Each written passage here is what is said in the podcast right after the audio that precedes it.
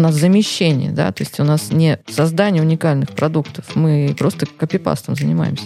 Такие впечатления, они не создаются ни на Дворцовой, нигде, и это очень важно.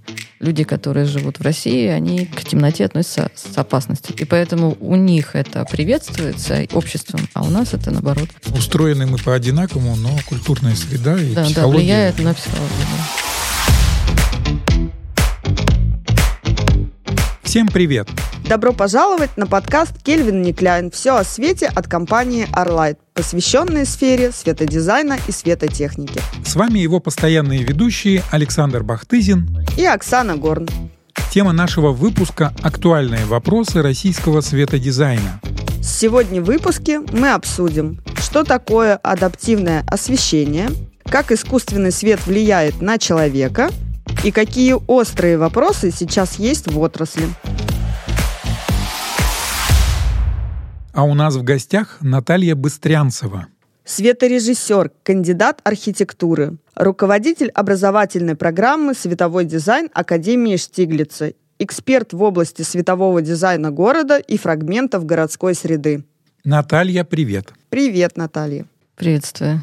23-й год у нас подошел к самому завершению. Скажи, пожалуйста, как бы ты его охарактеризовала вот с точки зрения насыщенности, интересности проектов? Как вы знаете, я сегодня буквально с мероприятия. Мы открыли фестиваль новой легенды Штиглица. В Академии Штиглица это мультимедийный мощный проект, который включает в себя и световые инсталляции, разных студентов, профессионалов и мультимедиа инсталляция, а также такое гала-шоу было от э, Дениса Астахова. Мы вместе его формировали. Больше я отвечал за архитектурный свет, он отвечал за мультимедиа продукт. У меня этот год прошел разнообразно, очень насыщенно, мощно. Мы строили лабораторию светового дизайна в Академии Штиглица, то есть создавали новый тип лаборатории, осмысляли, какие эксперименты нам нужно будет вести, с какими партнерами, делали разработку непосредственно закупки всей этой лаборатории. Параллельно шли большое количество проектов. Меня за этот год прошло около 15 проектов архитектурного освещения. И один город я делала, Владивосток. А там что? Концепция освещения города.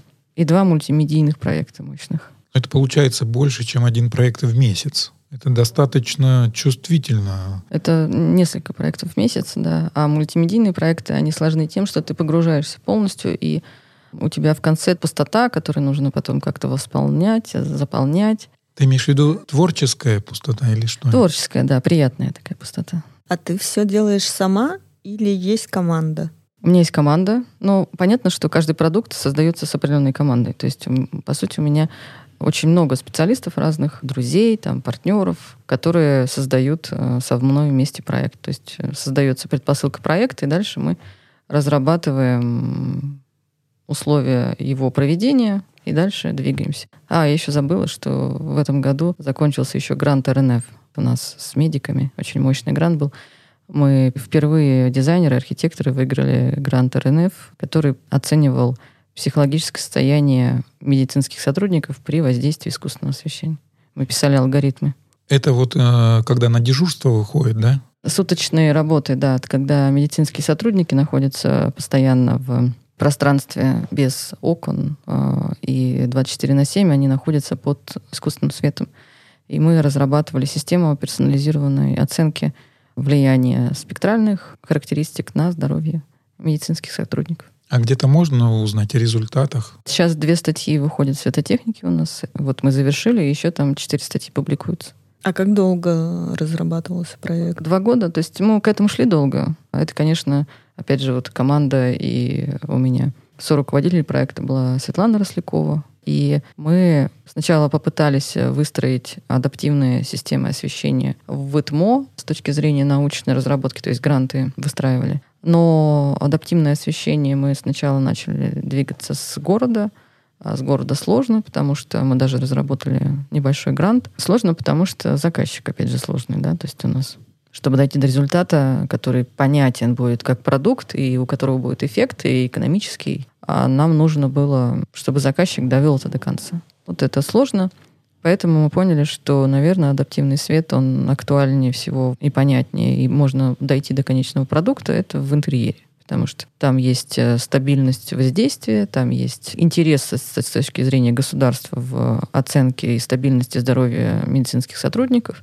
Ну и после ковида стало актуально, что э, все должны понимать, э, как выстроен дом, и если нам придется долго в нем сидеть, мы должны сделать пространство безопасное. Поэтому мы этим занялись, и сейчас вот есть интересные результаты, разработки. Это все выводится в алгоритм управления светильниками, их характеристики, которые позволяют в дальнейшем контролировать э, здоровье и качество и состояние людей, которые работают вот 24 на 7 при искусственном. Адаптивное освещение каким-то образом связано с биодинамическим освещением HCL? Или это разные направления? Адаптивное освещение, оно связано а, с биологическими, а, с технологиями, которые влияют на наши ритмы. Но тут, понимаете, здесь э, особенность то, что мы говорим о персонализированном свете. То есть у нас есть качества разные, которые складываются и с точки зрения там, зрительного аппарата. У нас есть определенный суточный режим, который мы соблюдаем или не соблюдаем. Разные а, условия труда и так далее. То есть мы с вами по-разному все живем. И если я вот эту неделю спала по три часа каждый день, то мне противопоказан белый свет, потому что он меня приведет к большему раздражению, депрессии и так далее. А если вы спали э, хорошо всю эту неделю, там по 8 часов в день, и стабильно себя чувствуете, то воздействие белого света позволит вам активизировать ваши процессы. И так с каждым человеком. Если это не изучать, то вот это вот общее понимание того, что мы можем активировать наше состояние, да, активировать наши процессы, это все некачественная, так скажем, работа со светом. Это называется невизуальное да, воздействие света, которое может привести к тому, что люди будут выгорать, что происходит в офисах. И наша задача просто объяснить тем, кто использует искусственный свет, в том, что влияние природы, влияние состояния, психологии человека, влияние его физиологических качеств, оно все а, должно изучаться, прежде чем внедряться искусственное освещение. И наша задача была именно проанализировать это и показать, что это не так просто, как вот просто поставил лампочку и включаешь ее каждый день и считаешь, что он тебе как-то поможет. То есть здесь э, все-таки идут процессы персонализированные, идут процессы, связанные с здоровьем и качеством а, человека в одной единице, а потом уже нужно понимать, как это в комплексе включать и использовать внутри пространства. Я представляю, да. Врач, который оперирует, должен иметь определенное качество освещения, но говоря о персонализации, э, мы говорим про индивидуальности. Тут есть возможность управлять этим освещением, допустим, в той же лаборатории или же в кабинете офисном. Речь идет о настройке, так скажем, под себя или же для группы людей, работников, каких-то стандартах, которые необходимы. Да, там у нас идет э, и комментарий, э, предложение по тому, как усреднять, или э, по тому, как непосредственно выстраивать персональные системы для того, чтобы формировать определенную атмосферу, условно, в которой находится человек, и определенное воздействие, определенные стимулы воздействия. Там же не только идет речь о медицинских работниках, это идет речь о людях, которые постоянно там лежат, и воздействие происходит. И поэтому ну, это достаточно такой широкий проект, в котором есть очень интересные результаты, и опять же работоспособность результаты, и восстановление. И это самое главное. Способности меня сразу в памяти такое, что выжить от сотрудника до последней капли, его эффективность. И тут вот проблема с профессиональным выгоранием. Я, допустим, по себе тоже очень замечал, да, что искусственный свет значительно влияет на самочувствие что под конец дня ты можешь вот реальную усталость ощущать, тебе хочется сменить пространство с другим освещением или просто выйти на улицу. Но это же характерно не только для улицы. Воздействие света, оно сложно, когда оно происходит во времени. Длительность его важна. Поэтому, допустим, водитель, который двигается по освещенному городу, и он в течение трех часов может совершать безошибочно движение, да, у него есть видимость, распознает он хорошо людей там и что происходит, быстрота реакции и так далее. Ну вот э, если город пересвечен, если в городе очень много света, очень много элементов таких вот да, раздражающих, отвлекающих, яркости, то, конечно же, после там, полтора часа вождения он просто начинает все больше увеличивать количество ошибок. И тем самым утомляемость быстрее происходит. Мой преподаватель, учитель э, Галина Васильевна Каменская, она говорила, устал глаз, устал человек. И поэтому здесь очень важно понимать, что воздействие света в единичном масштабе, да, вот мы переделаем там, не знаю, светофоры, мы добавим количество света или яркости в городе, или мы будем использовать холодный свет для того, чтобы в офисе поддерживать работоспособность сотрудников. Это все мысли от лукавого, потому что это все вопрос э, коммерческих, так скажем, уловок для того, чтобы продавать, для того, чтобы повышать яркость, для того, чтобы повышать условную привлекательность. Но я даже знаю, вот у меня есть коллеги из культурного сообщества, они уезжают просто из Москвы для того, чтобы не находиться в постоянном вот этом воздействии количества света. Да я тоже сам, я уехала из Москвы только из-за того, что я не смогла ездить ночью по Москве. Ничего себе. А куда бы ты порекомендовала переехать? Ну, это все зависит от вашего склада внутреннего. Поэтому тут вопрос культуры. Тоже мы делали такое исследование интересное с ребятами, с Яном Ковалем в ЭТМО. Он у меня уезжал по обмену в Валборг, в Данию. И мы с университетом Малбурга делали совместный проект э, ВКР студента, где мы анализировали чувство безопасности и как отличаются художественные качества среды и их восприятие там и здесь у нас. Мы взяли Петербург, мы не взяли Москву или там. Ух ты! Да. Какие результаты? И у нас получается, что действительно люди, которые живут в России, они к темноте относятся с опасностью. То есть у них понимание того уровня света, который, допустим, в Дании был, то есть там все в темноте. И у них даже есть целые парки, которые в темноте, потому что там пролет птиц. И люди это понимают, люди это разделяют, и они находятся в комфорте. То есть им два люкса — это окей. У нас в России как бы есть очень много страха. Страха преступлений, страха споткнуться, споткнуться там и так далее. То есть, ну вот в этом случае мы очень разные.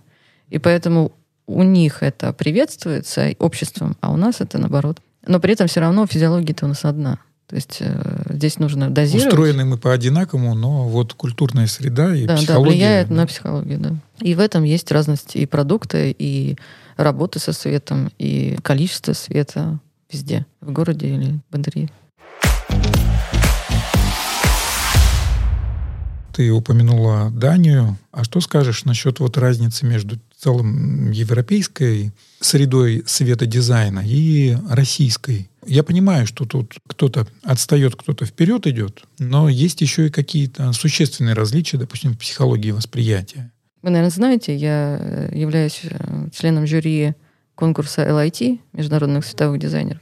И ежегодно просматриваю работы а ребят наших очень много появилось. Вот в этом году очень много было интерьеров. А наших, конечно, спасибо архитекторам, потому что они очень мощно рванули с точки зрения классных продуктов. Там компания DAC, к примеру, да, ребята очень мощные. И под это подключились светодизайнеры, которые занимаются интерьерным светом. И, конечно же, это быстрые результаты, потому что понятный заказчик, понятный продукт, и условия реализации, они быстрые, точные, без всяких лишних вот, э, телодвижений, как в городе, когда много заказчиков, много процессов и длительность реализации большая. И э, действительно, вот если мы берем интерьер, то мы на уровне прям. Гордилась тем, что вот столько работы, они классные. А вот с точки зрения архитектурного освещения очень разное впечатление, потому что там очень много экспериментов, которые доходят до результата. И они действительно мощные. Потому что заказчик, на мой взгляд, он уже готовый. То есть более зрелый? Более зрелый, да. У него есть э, запрос на уникальность решения. А у нас пока что запрос на просто свет на объекте. И желательно подешевле, да? Ну, не то, что подешевле, там вопрос не дешевости. У меня нет таких э, клиентов, которые говорили, там, давайте подешевле. Вопрос именно качества. То есть всегда компромиссы между качеством и количеством, и света, там, и возможностей, и мощности и так далее. И в нашем случае мы, к сожалению, на разных уровнях просто проигрываем. На уровне заказчика, на уровне а, разработки, сейчас на уровне технологий. Как бы мы пока не развивались, но все равно проигрываем. У нас инструментарий другой пока что. Ну и, конечно, на уровне развития самого продукта светового дизайна, потому что он в Европе осмысляется комплексно. Я была у Philips'а в лабораториях, когда мы работали в светосервисе, нас очень много возили. И это было мощно, это было просто вот фантастика. То есть это километры просто исследовательских баз, опоры выезжают из-под земли, опоры заезжают, меняются, меняется оптика. Ну, то есть это все автоматизировано. Это, извините, 15 лет назад было. И где мы сейчас? Какой-то из наших вот заводов а, может похвастаться мощной исследовательской лабораторией которая открыта, которая сотрудничает с университетами, которая их развивает, двигает и так далее. Но мы знаем, что у нас есть там пару компаний, которые имеют свои лаборатории, но при этом масштаб другой, конечно. Ни одна из этих компаний не поддерживает грантовые программы развития, которые есть. И в этом случае мы, конечно же, имеем вот этот провал, потому что там исследуют, там каждая компания имеет очень мощный задел, они вкладывают очень много денег в исследования, они вкладывают очень много денег в образование, и они понимают, что это их будущее. У нас пока такого понимания нет. То есть вот буквально две-три компании, которые поддерживают, они всегда пытаются услышать, и а, даже при условии там большого ритма, они всегда пытаются найти возможность э, дать часть оборудования на исследование, там еще что-то. Потому что всегда это сложный график, и ты не можешь там за месяц сказать, что тебе нужно. Если, конечно, это не вот лаборатория, но это локальная история, а там они глобальные истории. В этом большая разница. А что будет в этой лаборатории? Ну, у нас есть там два разных типа э, исследований возможных. Один тип исследования — это светопространство и восприятие объектов. То есть это форма образования, и мы средствами мэппинга, средствами постановки дальности использования оборудования, разных материалов, их э, фактуры, текстуры, диффузии и так далее, которые возможно с материалами производить, а мы будем оценивать возможности искать новый художественный язык света. Это одна лаборатория. А вторая, она как раз про состояние. Там будут системы управления, которые будут работать с пространством и работать с разными характеристиками. От э, спектральных характеристик, там 2200 до 5000 кельвинов, и яркостные характеристики. И там как раз будет в одном случае работоспособность, то есть связанная с физиологией, а в другом случае художественный эффект. А испытуемые будут? Испытуемые все мы. Приезжайте, испытуем вас. Правильно я понимаю, что в данном случае, вот если это частная лаборатория, то есть э, поддержка идет от частных компаний? Это не частная лаборатория, это лаборатория Академии. И э, в этом случае все дизайнеры, которые занимаются металлом, стеклом, который занимается интерьером, который занимается средой, промышленный дизайнер. Все они соприкасаются с этой лабораторией для того, чтобы на каком-то уровне понять э, возможность использования света в своих продуктах и проектах. Мы ищем сейчас вот новые материалы, да, их прозрачность материалов. А вот сейчас ребята у меня, вот, которые сейчас поступили, они делают исследования формирование интерьера автомобиля и света. То есть какие материалы можно использовать, как свет попадает извне, как он распространяется внутри салона. То есть это все вот анализируется, осматривается, выстраивается для того, чтобы с этим работать, это как-то интегрировать в бизнес. Скажи, пожалуйста, был ли такой проект, который оказался для тебя крайне непростым? Каждый проект непростой, вообще каждый. У меня интерес на уникальность и на новый продукт. То есть у меня нет простого проекта. Поэтому, может быть, я так долго не могла с вами встретиться. Потому что, ну, просто иногда не хватает сил. Ты в один проект вошел, второй уже рождается. И вот это вот погружение, и вы видите, что они у меня разные проекты. То есть я не останавливаюсь на какой-то сфере только свет, к примеру, города, да. Я вот дохожу до уровня, понимаю, что вот пока это вот класс, все достаточно. И хожу дальше внутри этого всего, изучая к примеру, я, мы сейчас сделали по Санкт-Петербургу книгу, методику работы, выпустили ее. Там собрана вся систематизация световой среды города. И дальше, получается, я поняла, что мы очень сильно проваливаемся на уровне фрагментов городской среды и формирования пространства и их формообразования. И мне это стало интересно, и я вот, опять же, углубилась в конкретные продукты, проекты, где я это изучаю. А свет, форма, пространство, время, движение, вот это вот. И как это воздействует на нас. И поэтому вот эти уровни разные, они позволяют мне видеть вот рынок, видеть актуальность. А ребята из ИТМО и ребята из Академии помогают создавать разные продуктовые кейсы. Одни художественные, а другие IT. Поэтому вот это все позволяет как раз выходить на уникальные проекты и их э, разрабатывать с ними выстраивать какие-то группы тоже и так далее. Я так понимаю, сложность это для тебя не проблема, а наоборот магнит какой-то, да? Я визионер. Мне грустно, когда нет какой-то цели. Вот. И, наверное, это мое просто чисто личное свойство. А так, да, то есть мне интересно какую-то задачку такую ставить и вот идти к ее решению. И у нее есть некоторые факторы, которые мне важны. Там самообразование, деньги, интересная команда и продукт, который что-то меняет. Это движение, которое мы давно уже описываем и выстраиваем. Это проблемно-ориентированное проектирование. А, это то самое и есть, да? Угу. То есть, когда мы берем проблему и на фоне нее создаем продукт, а, решая эту проблему.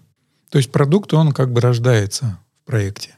Продукт, он рождается из проблемы. То есть э, мы понимаем, в чем есть нестыковки, условно, да. Вот сейчас, к примеру, рождение вот этой легенды Штиглица, оно началось с того, что мы почувствовали, что нет преемственности в э, обществе, и очень мало лидеров, очень мало лидерских каких-то позиций, и именно в творчестве, там, в дизайне. И сейчас это больше будет нехватка ощущаться. И поэтому мы сделали такой проект, где через легенды людей, через их личности — через их судьбы в дизайне, в искусстве, а их миллион было, мы показываем путь, который проходили другие люди для того, чтобы заразить этим молодых ребят, чтобы они тоже попытались идти, ну, чуть выше, может быть. Слушай, как интересно, а где можно посмотреть?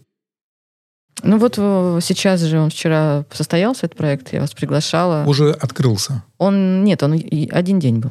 То есть сейчас мы все это записали, мы это все, весь контент можем представить чуть попозже. Но да, это вот такой вот э, мультимедийный проект на один день. Ну, это для Академии был первый проект такого уровня, и для них это было и страшно, и важно. И поэтому хорошо, что мы вышли хотя бы на один день, и они разрешили это сделать. Это очень круто. То есть такие впечатления, они не создаются ни на Дворцовой, нигде, и это очень важно. Когда просто мультимедиа используется ради эффекта, там, ради мультика, это не продукт, это просто развлекательный момент. Неважно, где смотреть телевизор, там дома или на фасаде. А когда в тебе что-то переворачивается и меняется, вот это уже продукт. Вот ты сказала, мы решаем из проблемы. А где и как ты находишь эти проблемы? Ну, во-первых, а, Тут есть э, свое личное да, представление, видение мира, да, что с ним происходит. И вы знаете, у меня тоже есть эта э, платформа конференция цветовой дизайн. Ей 10 лет будет. Поэтому мы будем что-то делать крупное. Мы будем делать мультимедийные решения и модернизацию в трех городах России. Мы будем их сейчас выбирать. И потом показывать результаты на конференции. Будет такой мощный, очень хороший продукт. Я надеюсь, что у нас все получится.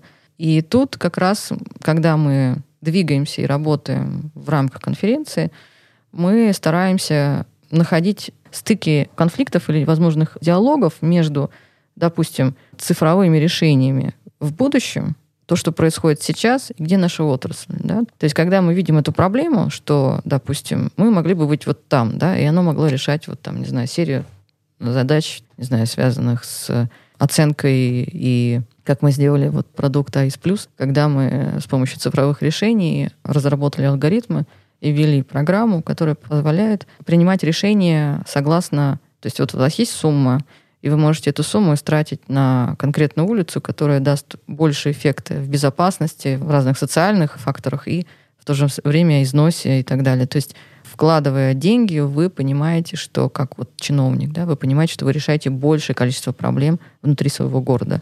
И программа позволяет определять приоритет а, либо социальный, либо приоритет износа. А такие продукты, они на самом деле очищают рынок от а, лишних движений, они позволяют развиваться городу во времени, они позволяют э, структурировать систему проектирования, потому что мы разработали целый конструктор того, как должны инженеры работать с городом.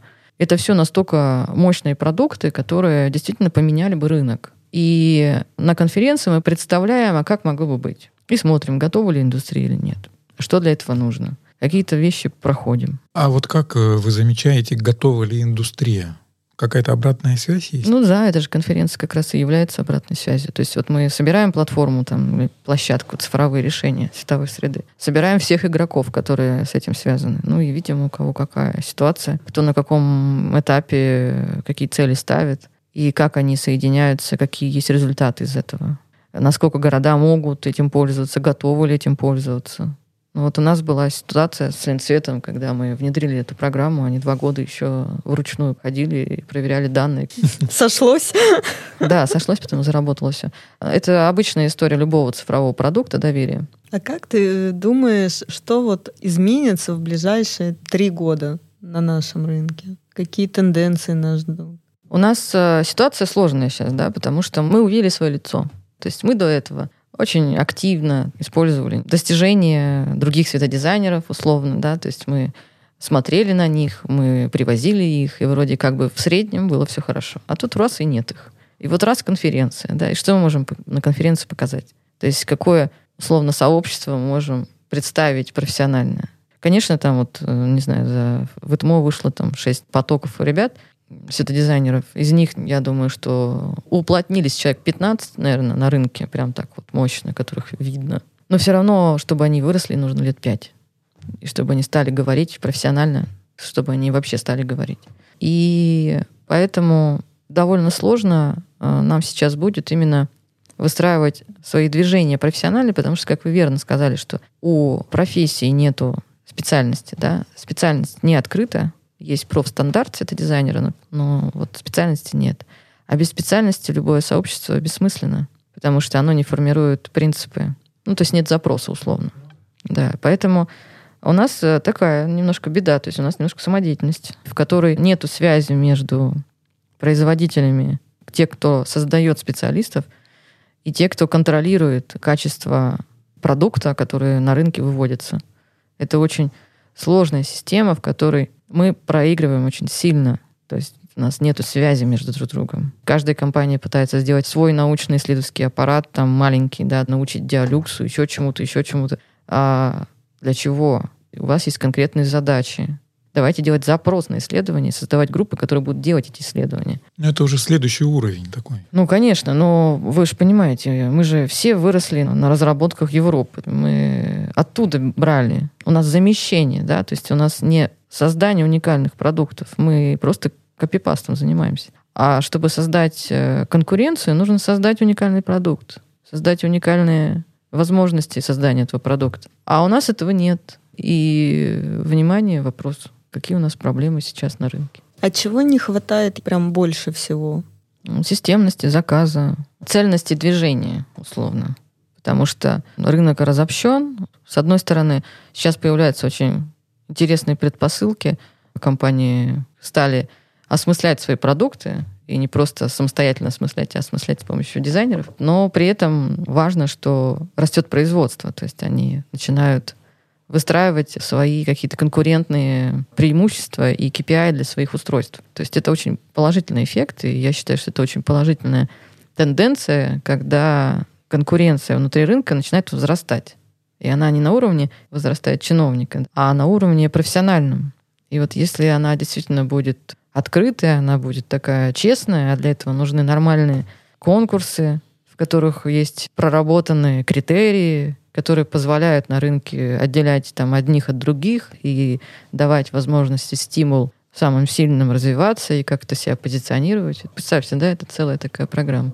В завершение мне хочется как раз сказать, мне кажется, как раз ты этим всем и занимаешься. Ну, мне это очень интересно, конечно, но здесь э, как бы один в поле не волен. Конечно, да. Но ты обозначила вот эту комплексность и системность, да, проблемы, и возможностью ее решения. Тут есть несколько таких инструментов или средств решения. Это вот образование, сказала, без него никак. Это включая, собственно говоря, и учебный процесс, и лаборатории, и программы, которые создаются. Второе — это конференции и, возможно, интеграции. И то, что ты обозначила как коллаборации производителей и коммерческих предприятий над решением системных и глобальных задач. И мне кажется, полностью, наверное, согласен с тем, что этим надо было начинать заниматься 20 лет назад. Конечно, да. Когда это все как раз стало и появляться у нас, и вот...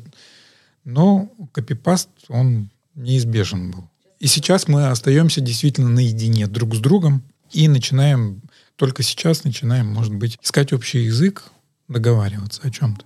Да, важно просто, чтобы наши э, соединения, объединения, они были результативны, чтобы в них была, опять же, построены цели чтобы эти цели могли рассматриваться с точки зрения KPI, да, результативности и так далее. Потому что иначе смысла нет. А так, конечно, сейчас ситуация будет достаточно быстро развиваться, я думаю, потому что мы поставлены в определенную ситуацию, да, и она никуда не денется. И мы уже должны сейчас вот понимать, как мы будем двигаться дальше, но соединяясь. Потому что любой сейчас проект, у которого есть потенциал, это интердисциплинарный проект. Это раз. А второе, вообще сейчас трансдисциплинарные проекты. То есть, когда сквозные вообще решения идут. А у нас до сквозных решений еще междисциплинарные не доросли. Ну, представляете, да? В нашем профессиональном сообществе. Другие уже очень быстро выросли, а мы как котята варимся. Ну, вот это, конечно, грустно очень, потому что мне самой вот хочется какую-то, не знаю, классную конференцию сходить, еще что-то. Потому что когда ты делаешь свою конференцию, ты сам делаешь продукт какой-то, ты его не видишь потому что ты в процессе там, администрирования или представления чего-либо. Хочется просто приехать и увидеть классную конференцию. Вот мы осенью были, того года еще. Я как раз попал на твою конференцию. Блестящий. Классный продукт. Ну, мне кажется, важны мысли, важны вот стимулы, важна да. какая-то траектория. А когда мы там пережевываем какие-то вещи и неосмысленно как-то выкладываем продукты, ну, это грустно. Поэтому, конечно же, нам предстоит очень много всего. Главное, чтобы были силы, желание. Спасибо, что вы меня пригласили. И главное высыпаться. Да, и главное высыпаться, да, и наполняться там. Спасибо тебе, что ты пришла и поделилась такими интересными идеями. Спасибо, Наталья. Спасибо. Это был подкаст «Кельвин Никляйн. Все о свете» от компании Arlight. Если вам нравятся наши выпуски, ставьте лайки, звездочки и репосты на всех платформах, где вы слушаете подкаст. Это помогает нам развиваться. Тема следующего выпуска – сценическое освещение. А если вы еще не слушали предыдущие эпизоды подкаста, рекомендуем это сделать. Также подписывайтесь на каналы Arlight во всех популярных социальных сетях, чтобы не пропустить новые выпуски. До встречи через неделю. Пока-пока.